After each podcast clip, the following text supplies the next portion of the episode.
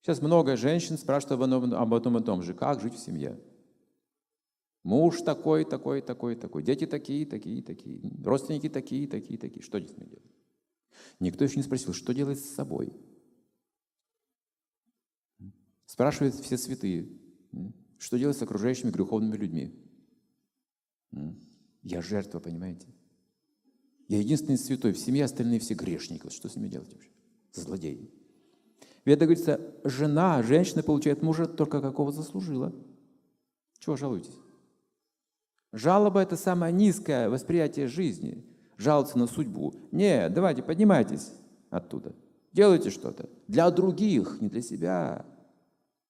Вы жили для себя, поэтому попали в эту западню. Где? Вокруг вас такие же эгоисты. И они не могут друг друга переносить уже, знаете, уже смотреть друг на друга не могут, что эгоизм там и тут, и дети эгоистичные, муж эгоистичный, жена эгоистичная, и даже мать престарелая эгоистичная, так и не избавилась от эгоизма. Боже мой, ад.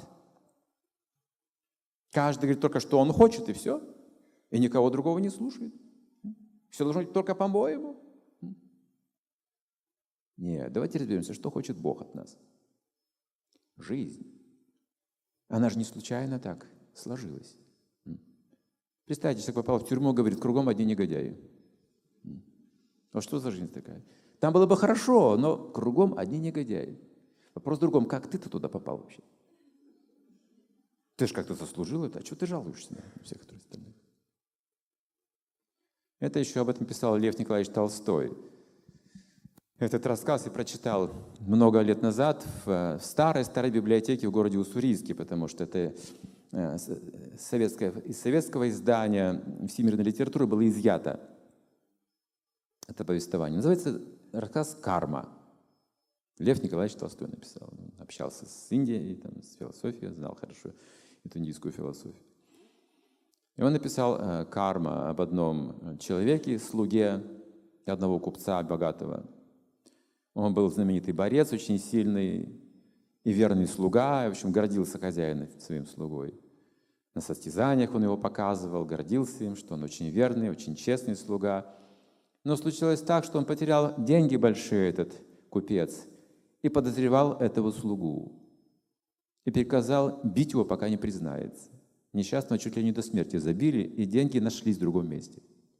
Вот такой сюжет начала его рассказа. Этот купец взял деньги, облеченно вздохнул и даже не попросил прощения за этот ущерб – Просто ушел. Вот этот верный слуга, у него что-то сломалось. Вера в это своего, своего господина, в его чистоту, в его честность, в его любовь и покровительство к тем, кто ниже. И он сбежал в леса. Стал беглый как бы раб. Но он борец. Там он сбился в какую-то шайку тоже таких же людей, которые сбежали от своих господ и стали грабить на дорогах. Он научил борьбе, приемам, там, силовым искусством. И они были очень успешны, грабили только так, копили себе добро. Все, казалось бы, хорошо было. Только однажды вся эта шайка бандитов подумала, а не слишком ли много берет себя атаман? Как-то он распределяет средства не очень правильно. Себе берет львиную долю, а мы пользуемся всем остатками только. Они стали завидовать, в конце концов они организовались, напали на него, избили до полусмерти, растащили все награбленное и разбежались в разные стороны. И тогда этот человек уже как философ лежал, чуть ли не умирал от этих побоев в лесу одинокий. И думал, странная судьба. Там меня избили ни за что, и здесь тоже избили ни за что. Что за жизнь? Я хочу понять, что же мне делать. Почему такой результат? И там один отшельник жил в лесу, молитвы читал. Он нашел этого человека, выходил его. И тот спросил, вот ты мудрый, ты можешь мне объяснить, что за жизнь? Я хочу понять. Ведь я же их учил сам. Учил их грабить, учил их этой вот ненависти к господам, и мы вместе жили как одно братство. Но они меня теми же самыми приемами, что я учил, чуть не убили меня. И завладели всеми этими богатствами, хотя у них достаточно было. Я никого не обижал. «А что ты хотел получить?» – спросил отшельник. «То, что ты им дал, то они тебе и вернули». Ты учил их ненависти, они тебе вернули ненависть.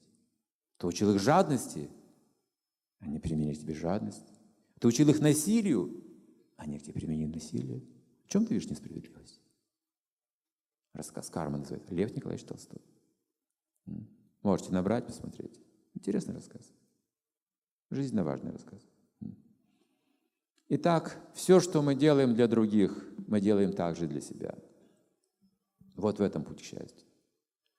И, конечно, я уже знаю, о чем многие думают в зале. Но если я делаю для кого-то, но не получаю ничего хорошего в ответ, конечно же, я разочаровываюсь, безусловно.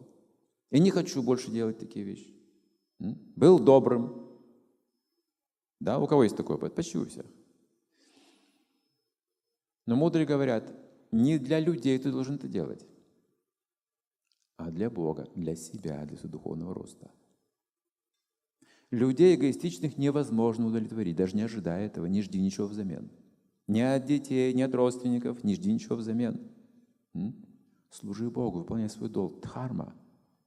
Вот что ты должен сделать. А плоды труда тебе не принадлежат, ни плохие, ни хорошие. Не твое это. Твой только долг, путь твой здесь. Но это не место для твоего вечного пребывания. Ты должен уйти отсюда путем дхармы, выйти выше, thank